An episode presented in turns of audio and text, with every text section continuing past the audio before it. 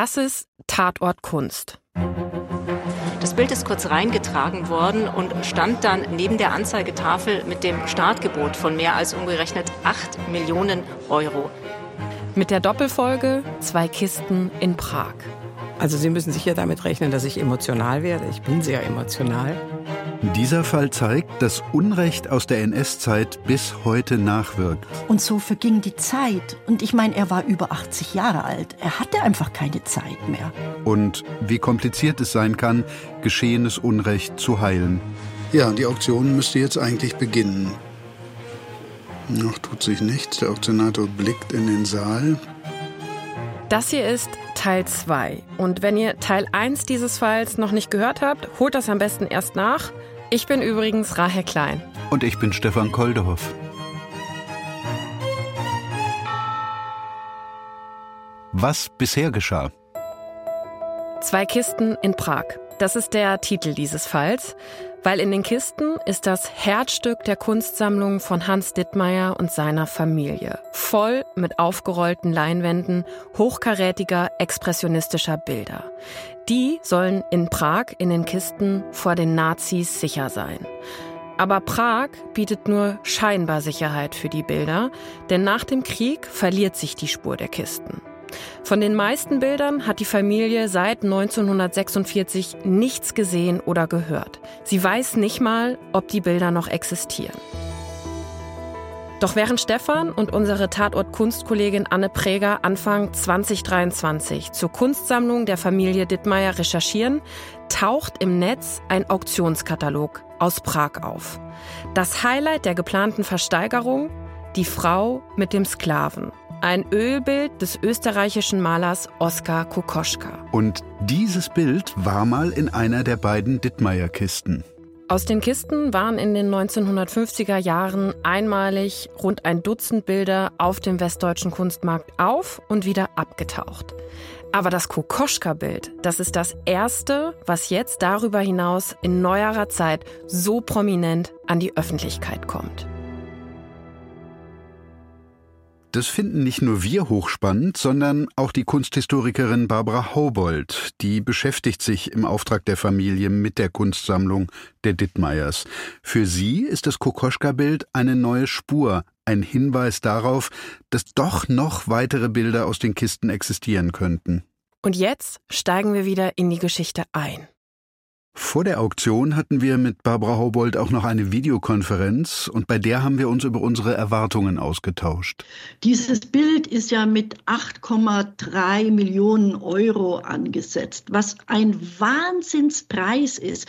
Kein Auktionshaus würde dieses Werk von vornherein so taxieren und so anbieten. Es mag den Preis erreichen, aber äh, nicht wirklich. Dann hören wir doch mal, ob sie mit ihrer Einschätzung recht behält. Erstmal schön, dass es gestreamt worden ist über YouTube. Da waren wir zumindest per Video dabei. Ich habe die Auktion auch am Rechner verfolgt, jedenfalls so gut das ging. Unglaublich, dass der Ton nicht lief. Da hat nämlich die Tonübertragung gestreikt, kamen immer nur abgehackte Fetzen an und deswegen bin ich doppelt froh gewesen, dass ich eine Kollegin gebeten hatte, zur Auktion zu gehen. Marianne Allweis, unsere Deutschlandfunk-Korrespondentin in Prag. Es waren ungefähr 150 Menschen hier in der Galerie und dann wurden fast so viele Smartphones gezückt, die das fotografiert haben. Okay. Die beiden Herren stehen jetzt mit weißen Handschuhen, das Bild haltend hinter dem Auktionator, daneben die Assistentin. Aber danach herrschte minutenlang beredte Stille. Scheint sich überhaupt nichts zu tun. Der Höhepunkt, das war dann wirklich diese Stille. Das muss man auch erstmal aushalten. Das Bild wird weggebracht. Es hat niemand zu diesem Startpreis geboten. Der Monitor ist weiß, man sieht gar nichts mehr und damit allgemeiner Applaus ist die Auktion beendet und das Bild ganz offensichtlich nicht verkauft worden. Heißt, Barbara Haubold hatte mit ihrer Vorhersage recht. Ja, hatte sie. Es ist auf jeden Fall auch jetzt, eine Stunde nach dem Ende der Auktion, noch ein großes Thema hier. Das Fernsehen ist immer noch da, macht Aufsager und Live-Schalten, denn eigentlich sollte es ja hier einen Auktionsrekord für Tschechien geben und jetzt ist es vor allem eine riesengroße Blamage. Wobei der Auktionshausdirektor hat natürlich eine ganz andere Sicht darauf, warum das Bild nicht versteigert wurde. Ihm zufolge lag das nicht am hohen Startpreis. Er hätte zwei Interessenten aus dem Ausland gehabt. Mhm. Die Journalisten, die sind dann nach vorne gestürmt zum Direktor der Galerie Adolf Loos, zu Wladimir Lekeš. Und der ist sofort in den Gegenangriff übergegangen. Er hat den Artikel im österreichischen Standard kritisiert, der kurz vor der Auktion erschienen ist und der nämlich anzweifelt, dass die Herkunft des Bildes wirklich zweifelsfrei geklärt ist und dass die Provenienz sauber ist.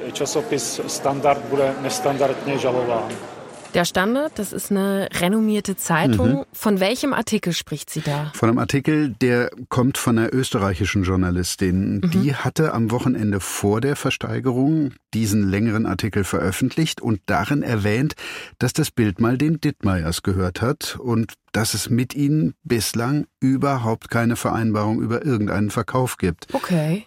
Das wiederum sieht der Auktionshaus- und Galeriedirektor Wladimir Lekesch aber offenbar völlig anders. Er sagt da wörtlich, allen Ansprüchen der jüdischen Erben des ursprünglichen Besitzers Dr. Glaser wurde nachgekommen. Die Ansprüche von Hans Dittmeier sind völlig unberechtigt. Bei ihm handelt es sich um einen deutschen Kollaborateur, der das Bild kurz vor seiner Festnahme im September 1945 mittels der Galerie Václav Hořeš verkaufte. Okay, stopp. Aus dem, was Wladimir Lekesch da sagt, ergeben sich ja gleich mehrere Fragen. Naja, natürlich kann ein blamierter Galeriedirektor nach einer gescheiterten Auktion viel erzählen. Ja. Dessen Firma dann obendrein gerade noch eine Provision von mehr als 1,6 Millionen Euro durch die Lappen gegangen ist, weil das Bild halt nicht versteigert wurde. Das stimmt, das ist eine ganze Menge Geld, aber lass uns trotzdem mal bei dem bleiben, was er inhaltlich sagt. Mhm. Also lass uns mal der Reihe nach durchgehen und schauen, was der Auktionshausdirektor behauptet und was davon stimmt. Ja gut, machen wir, denn das ist auch wichtig, um zu verstehen, wie schwierig es sein kann, heute nach so langer Zeit einzuschätzen, was im Fall von verlorener Kunst eine gerechte und faire Lösung sein kann und wer alles einen Anspruch darauf hat. Hm. Fangen wir mal mit der ersten Behauptung an. Die Frage, die sich daher stellt, ist, wer ist Dr. Glaser, von dem der Auktionshausdirektor da spricht? Also dem hat das Bild auch mal gehört? Ja, das okay. ist Dr. Fritz Salo Glaser und der ist kein Unbekannter.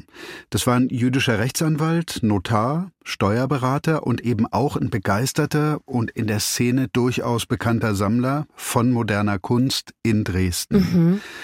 Dieser Fritz Glaser lebte auch in einer sogenannten privilegierten Mischehe, also so wie die Dittmeiers auch. Ja. Nur in diesem Fall war die Frau die Nichtjüdin und er selbst, Glaser, hatte als Jude im Nationalsozialismus Berufsverbot. Und daraus folgte natürlich einiges. Er musste nach und nach immer mehr aus seiner Kunstsammlung verkaufen, unter anderem um die sogenannte Judenvermögensabgabe an die Nazis zu zahlen.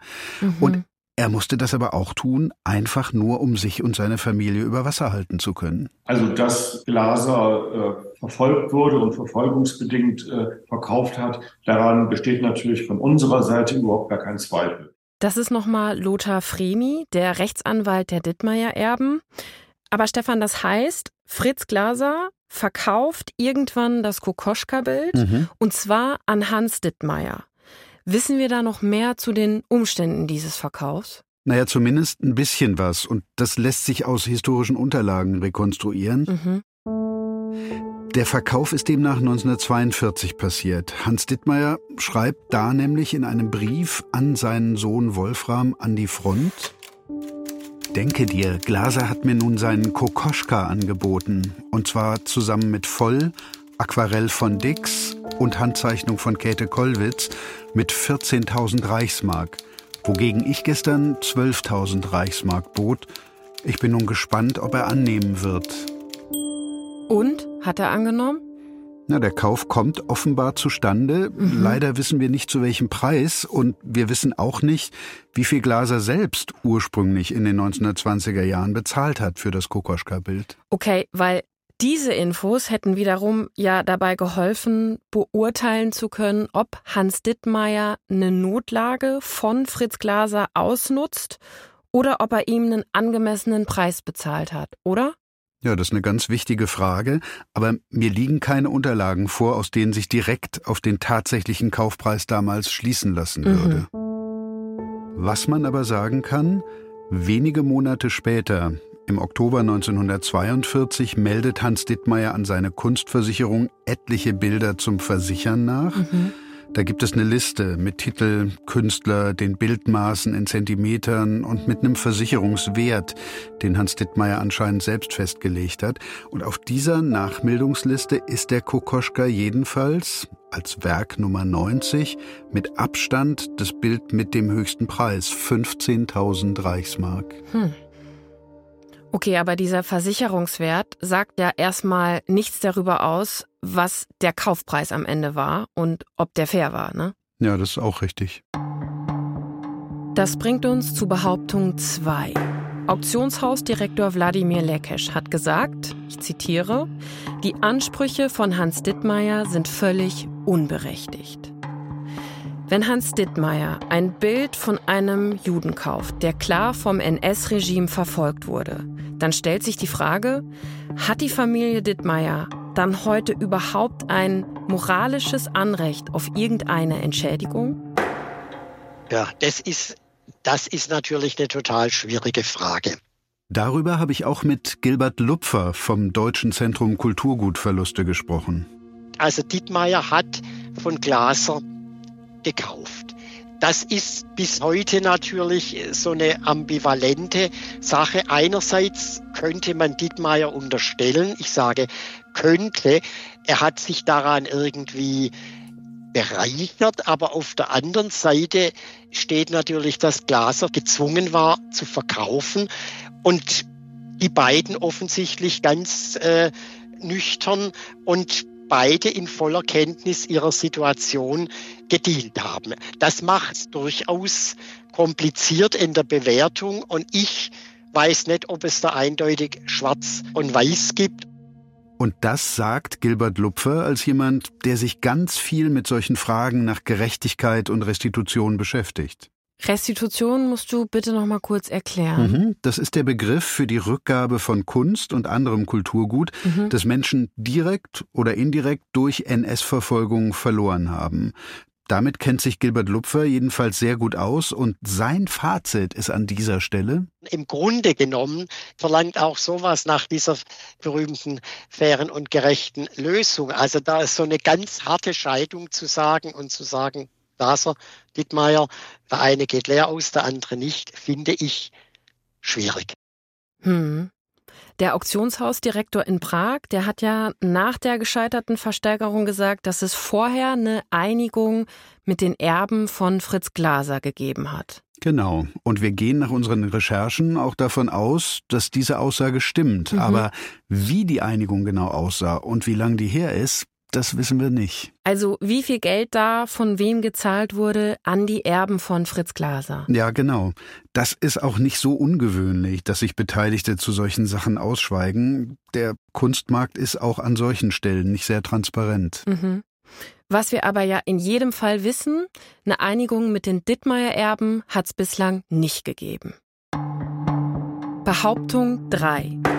Der Auktionshausdirektor sagt, Hans Dittmeier hat das Bild selbst verkauft. Und zwar über eine Prager Galerie namens Hojej. Was ist da dran?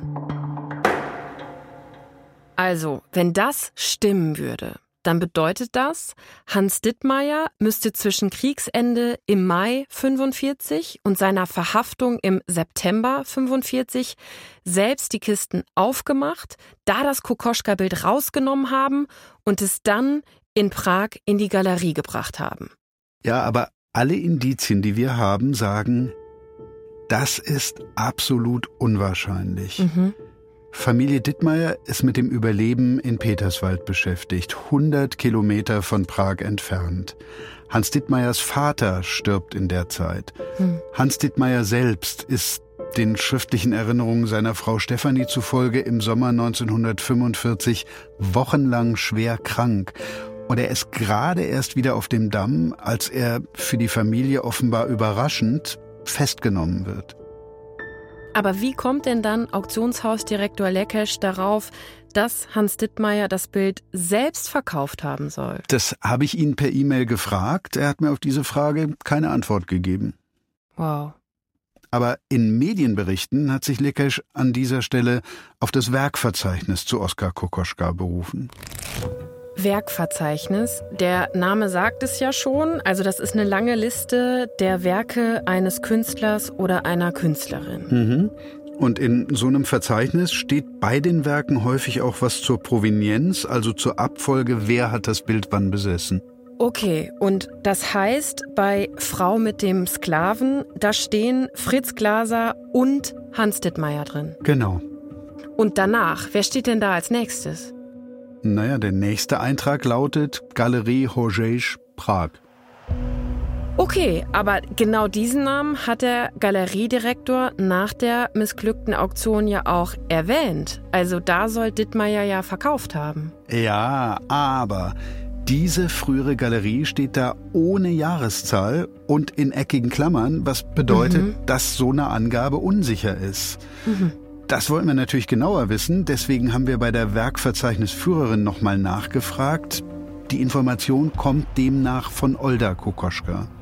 Olda Kokoschka, Oskar Kokoschka, ich sehe eine Verbindung. Naja, das ist die Ehefrau des Malers. Mhm. Und die stammte aus Prag. Aber zu dem Zeitpunkt, nach dem Krieg, als Dittmeier verkauft haben soll, da war sie selbst überhaupt nicht in der Stadt. Also mhm. kann höchstens indirekt über Freunde und Verwandte mitbekommen haben, dass in dieser Galerie Horgej ein Bild von ihrem Mann angeboten wurde. Mhm.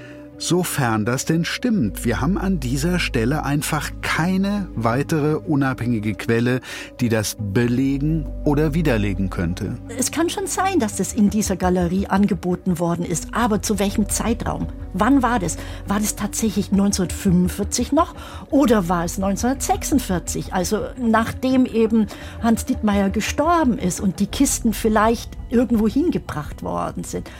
Dazu hat Olda Kokoschka keine Angaben machen können. Das sagt die Kunsthistorikerin Barbara Haubold und das ist auch mein Stand.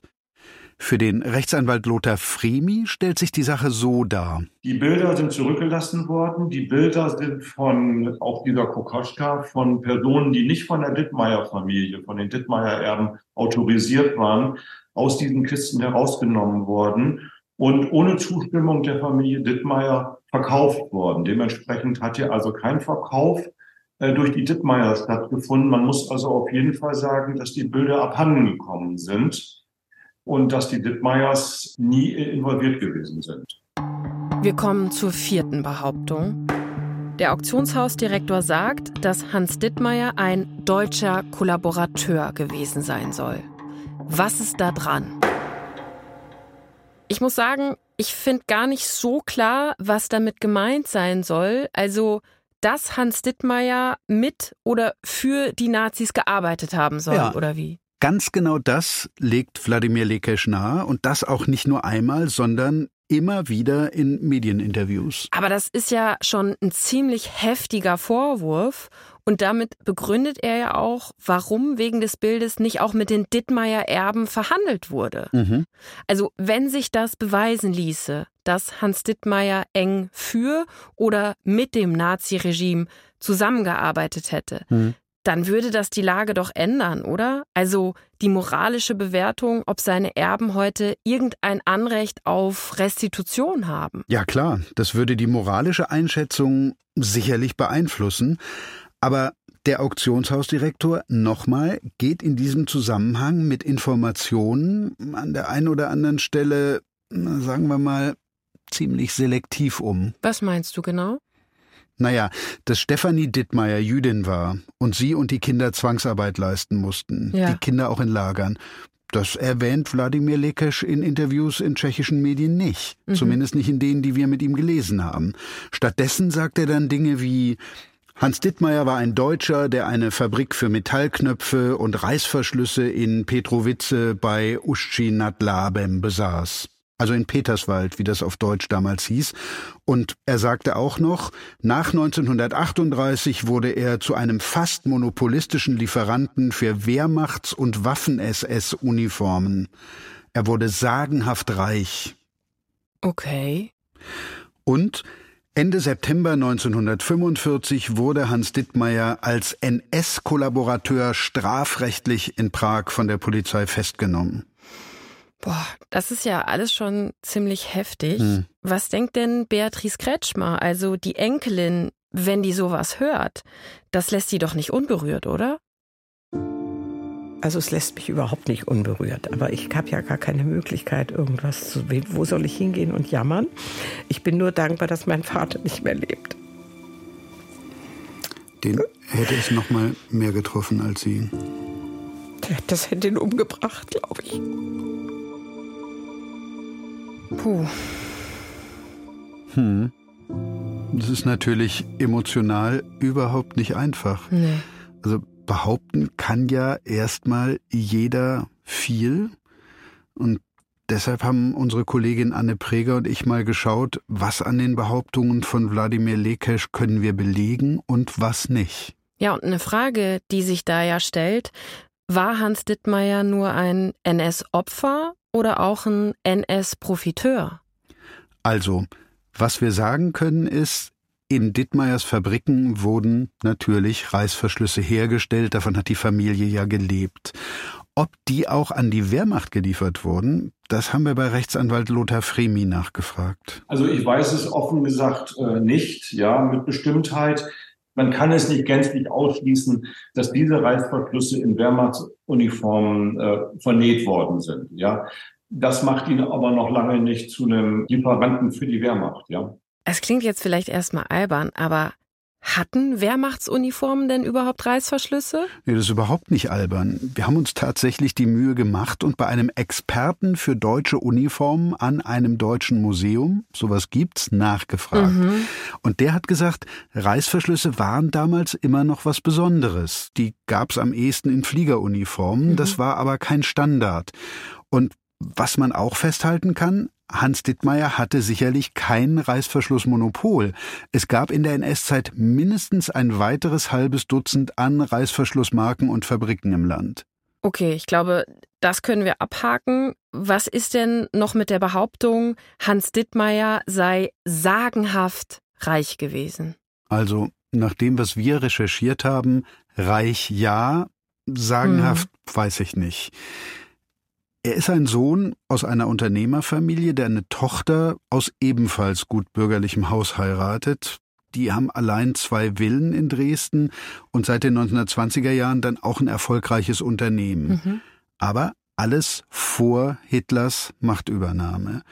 Später, während der NS-Zeit, gab es dann offenbar eine anhaltend große Nachfrage nach Reißverschlüssen und damit hat Hans Dittmeier wahrscheinlich schon gutes Geld verdient. Mhm. Aber Ändert Reichtum was an seinen Bürgerrechten oder an der Situation oder an Ansprüchen?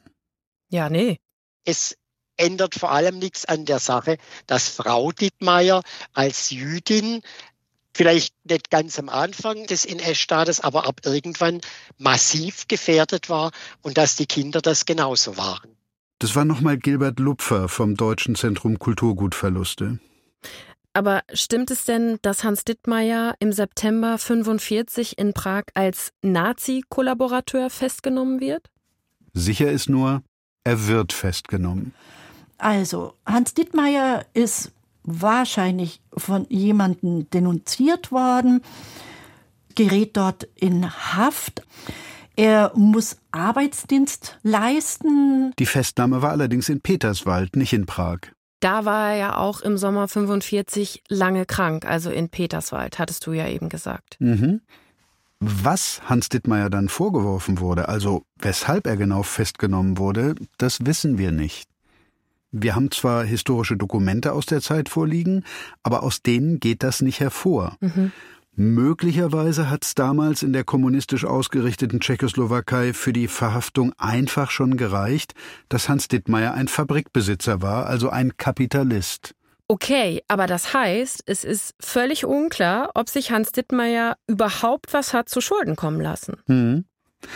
Die Stimmung in der Tschechoslowakei nach dem Kriegsende war verständlicherweise auch nicht sehr deutschfreundlich. Mhm. Und es gab auch Gesetzgebung, die dazu führte, dass Menschen aus der deutschen Bevölkerungsgruppe in der Tschechoslowakei enteignet und ausgebürgert wurden. Mhm. Die Beneš-Dekrete. Aber die Dekrete enthielten auch Ausnahmeregelungen und zunächst wurden Hans Dittmeier und seine Familie von den Behörden vor Ort offenbar auch als Ausnahmen behandelt. Er hatte den Status anerkannt bekommen, zusammen mit seiner Frau, als Verfolgte aus der NS-Zeit und als hm, wie soll man sagen, als Unternehmer, der sich praktisch für Tschechien verdient gemacht hat. Er darf also weiter produzieren, sowohl für Peterswald als auch für Prag. Und zu diesem Status der Familie in der Tschechoslowakei nach dem Kriegsende gibt es sogar historische Dokumente, die Barbara Haubold vorliegen hat. Das ist die Aufenthaltsgenehmigung vom 7. August 1945. Aufenthaltsgenehmigung und Wohnrecht bis auf weiteres für Stefanie Wolfram, Irene und Hans Dittmeier in Peterswald. Die Familie versucht Ende 1945, Anfang 46 natürlich alles, um den Ehemann und Vater frei zu bekommen. Sie nimmt sich einen Anwalt. Laut den Erinnerungen seiner Familie wird Hans Dittmeier keine Chance gegeben, sich zu verteidigen, und er wird auch nicht verurteilt. Der Rechtsanwalt gab ihnen auch kurz vor dem Tod Bescheid, dass er in den nächsten 14 Tagen rauskommen würde aus dem Gefängnis, weil eben die Vorwürfe nicht beweisbar seien. Und innerhalb dieser Zeit ist er an ja, was auch immer, gestorben.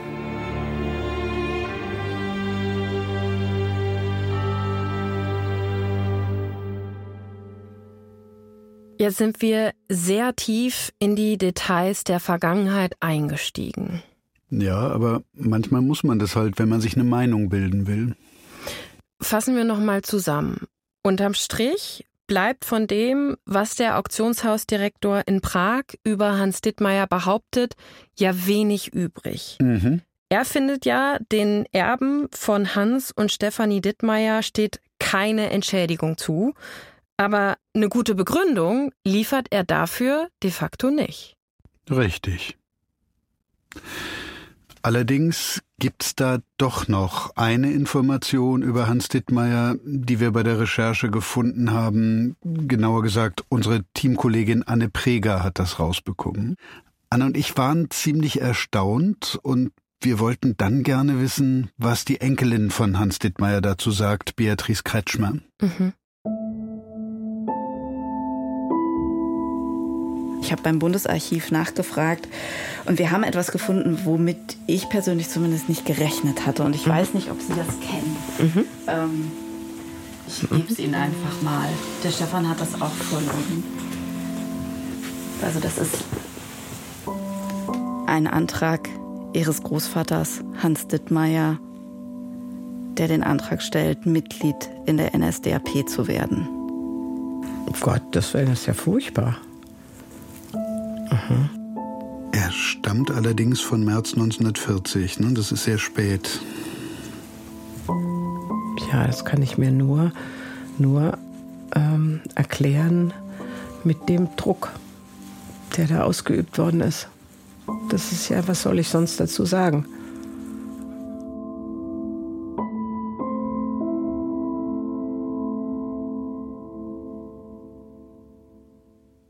Ja, das ist heftig.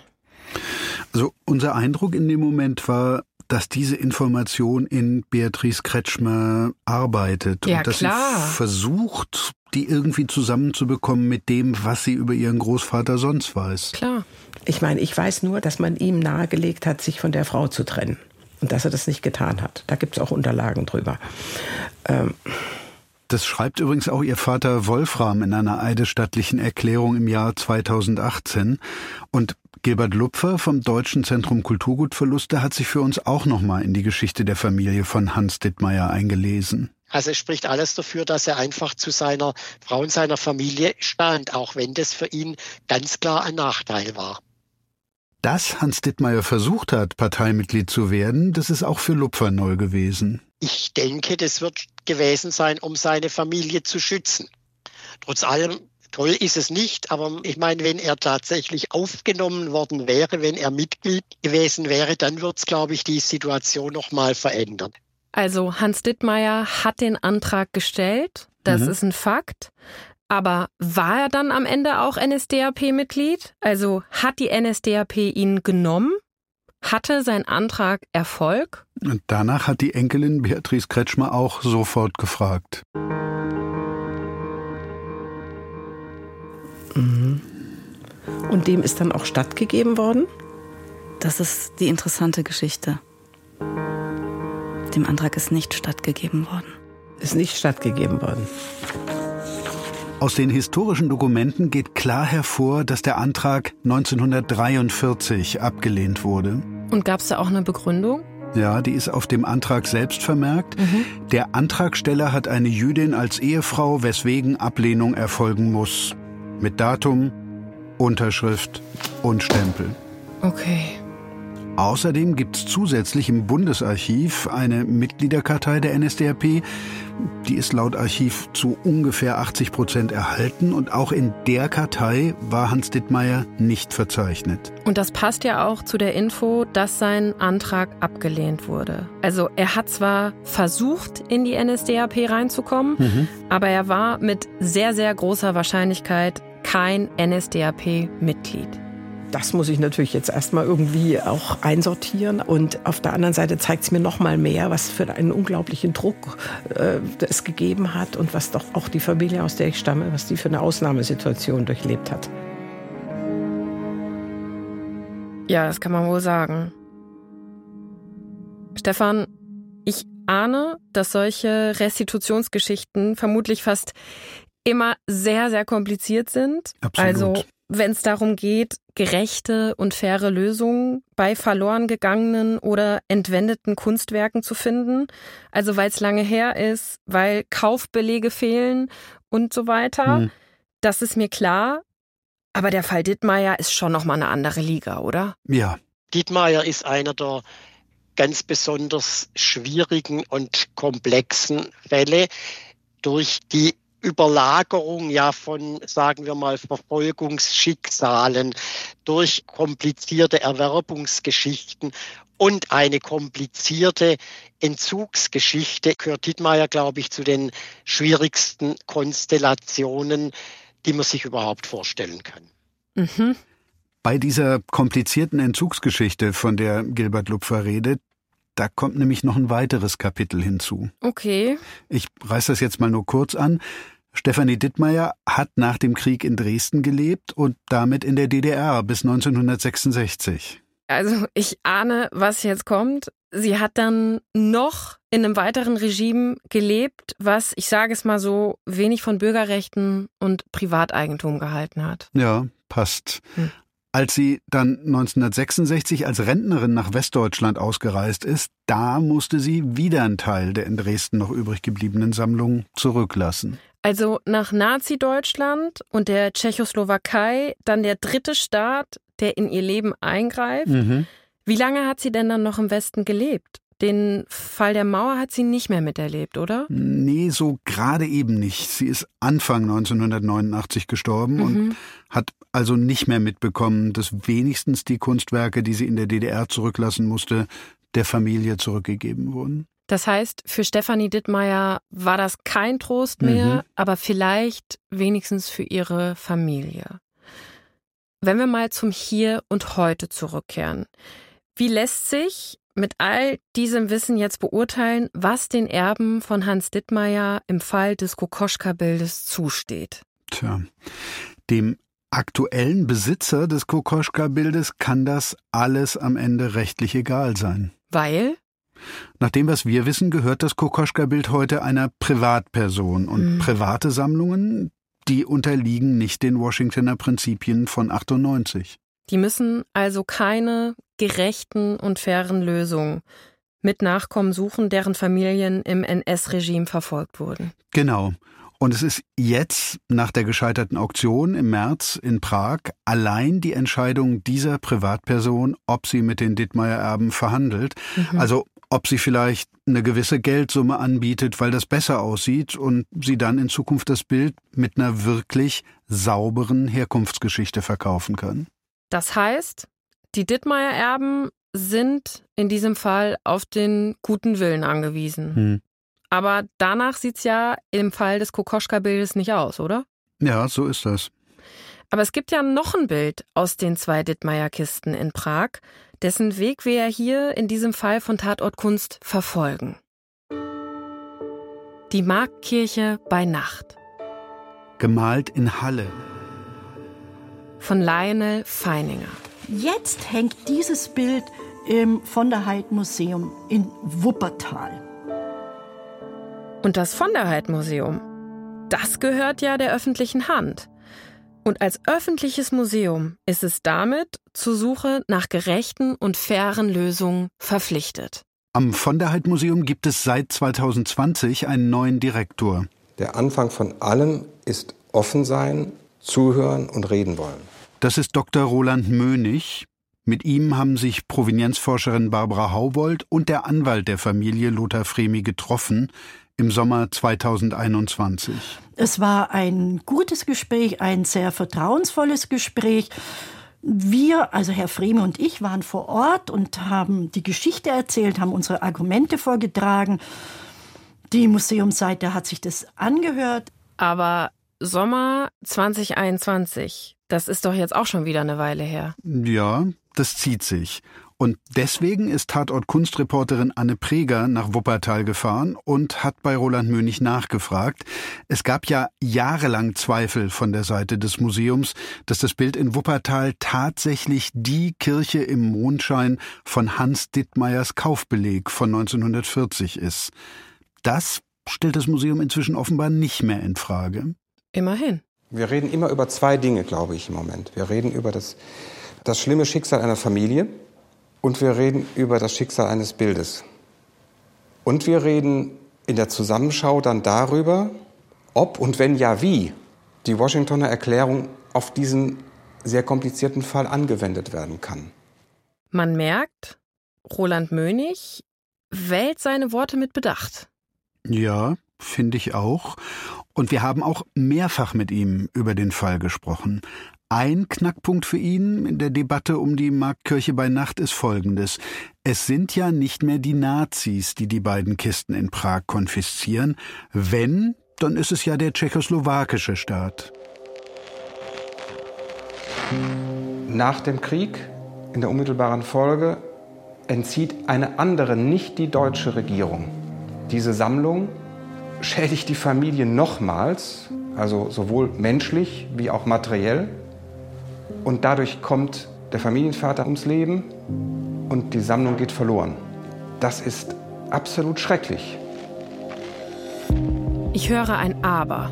Als eine öffentliche Einrichtung, ein Museum einer Stadt in Deutschland und mit Blick auf die Washingtoner Erklärung muss man natürlich die Frage stellen, wer ist da zur Rechenschaft zu ziehen?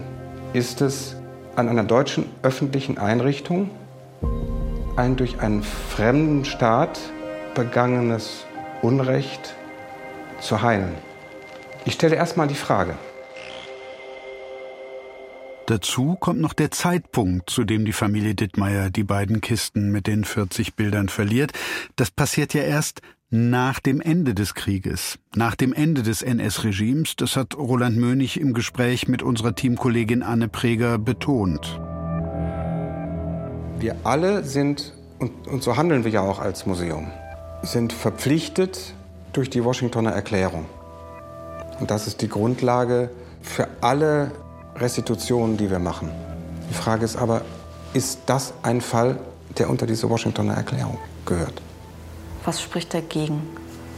Aus meiner Sicht vor allem die Tatsache, dass das Bild nicht unter direkter Einwirkung des deutschen Staates und nicht im damaligen Deutschen Reich abhandengekommen ist und nicht während der Nazidiktatur, sondern danach. Und was jetzt? Ich weiß es nicht.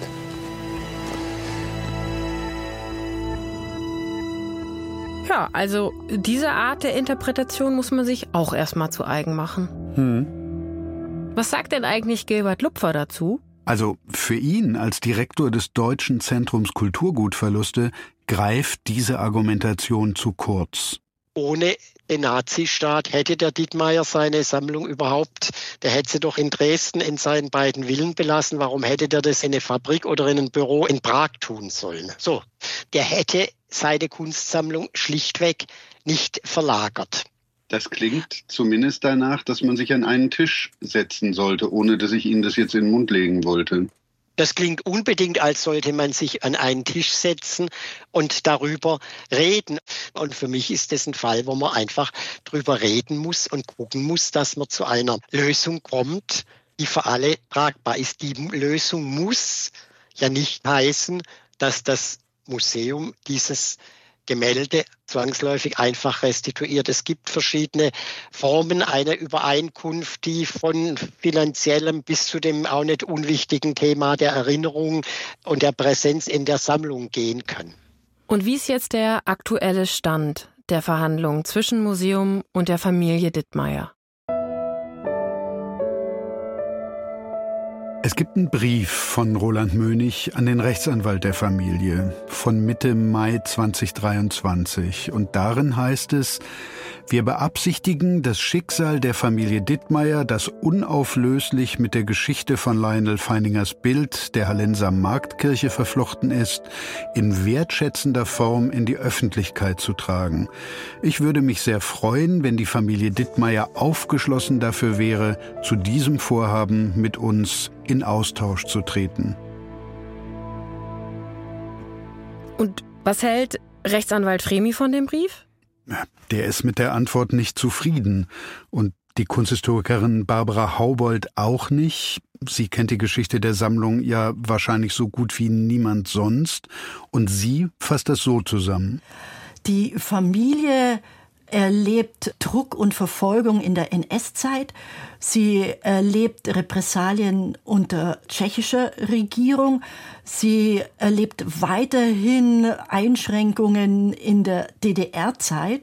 Und jetzt ich finde, geht's weiter in unserer Zeit mit den Werken, die aufgetaucht sind und sich in Museen befinden. Naja, aber Wuppertal macht damit doch ein Angebot wenn auch kein finanzielles. Uns gegenüber sagt das Museum, es ist weiterhin gesprächsbereit. Mhm. Und wenn die beiden Seiten damit nicht weiterkommen, dann stünde auch noch ein weiterer Weg offen. Mhm. Für vertragte Restitutionsfälle gibt es in Deutschland eine beratende Kommission, an die könnten sich beide Seiten wenden. Also vertrackt ist dieser Restitutionsfall auf jeden Fall. Ja, das kann man mit Sicherheit sagen. Das mit dem Angebot, das ist aber sicher auch eine Frage des Timings. Ich sage es mal so. Hätte das von der Heid Museum dieses Angebot schon 2001 gemacht, als Wolfram Dittmeier sich zum ersten Mal gemeldet hat, wer weiß. Das Wichtige war, Wolfram Dittmeier, dem Sohn von Hans Dittmeier, auf die Geschichte seiner Familie hinzuweisen und das Ganze erstmal publik zu machen. Es ging ihm gar nicht unbedingt darum, dass er die ganzen Bilder zurückhaben wollte. Das wäre natürlich ein hehres Ziel gewesen, aber er sagte immer, ich will, dass unter unseren Bildern die Geschichte der Familie Dittmeier steht, damit die Menschen wissen, was zu der Zeit alles passiert ist.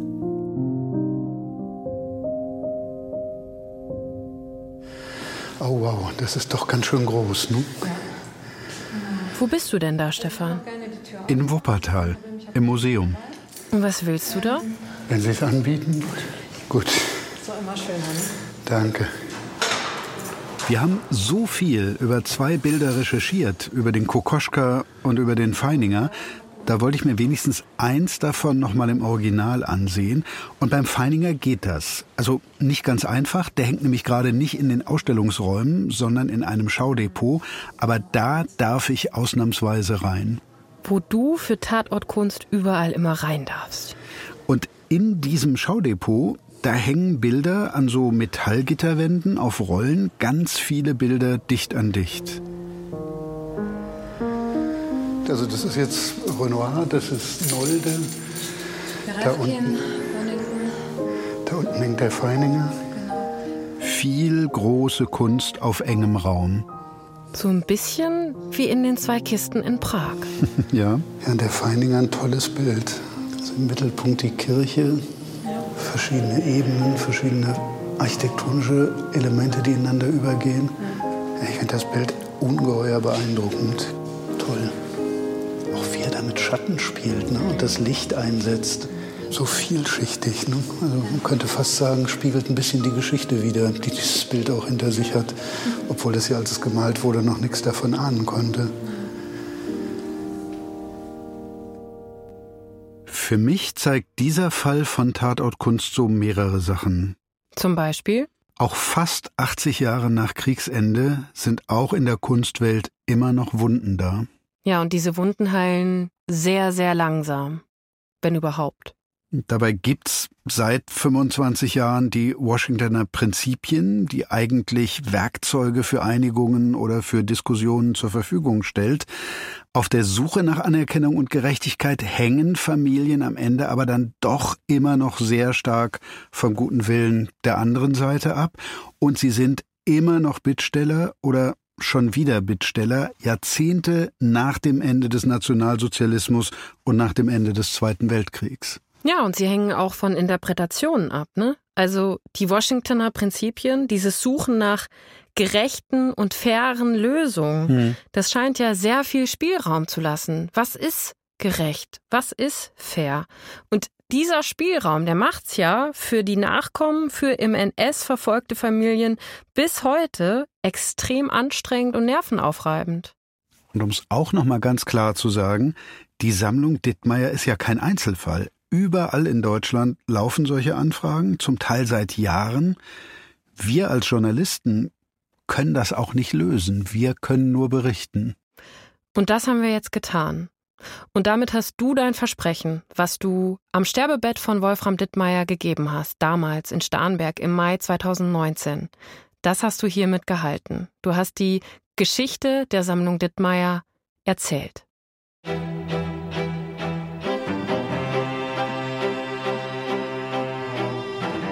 Das war Tatort Kunst.